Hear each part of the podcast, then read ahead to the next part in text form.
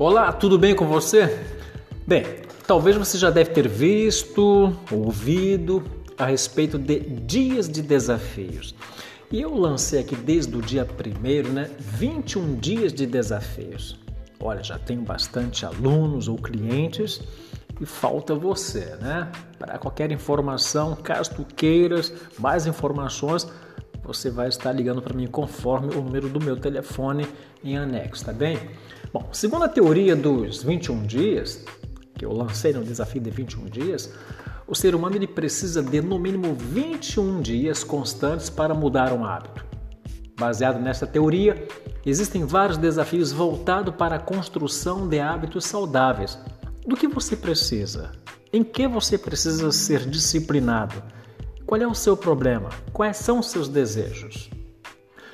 Em meados da década de 1960, o cirurgião plástico norte-americano Maxwell Maltz observou que seus pacientes levavam cerca de 21 dias para assimilar os benefícios e mudanças de um procedimento, de um procedimento cirúrgico. Né?